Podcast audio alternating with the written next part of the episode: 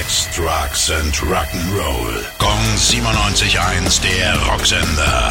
Rock News. Iron Maiden legen nach. Am Abend haben sie die zweite Single aus ihrem kommenden Album veröffentlicht. Und so klingt Stratego.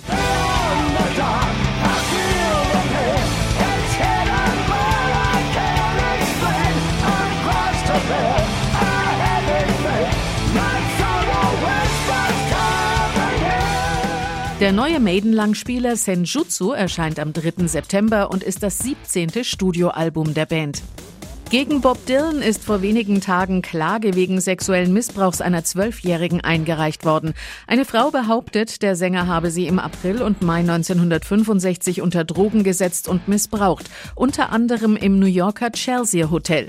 Der 80-Jährige bestreitet das und bekommt jetzt Rückendeckung von einem Dylan-Chronisten. Der sagt, dass der Sänger zum angeblichen Tatzeitpunkt gar nicht in Amerika war, sondern durch England tourte, zwei Wochen in LA war, plus ein oder zwei zwei Tage in Woodstock. Gong 97.1, der Rocksender.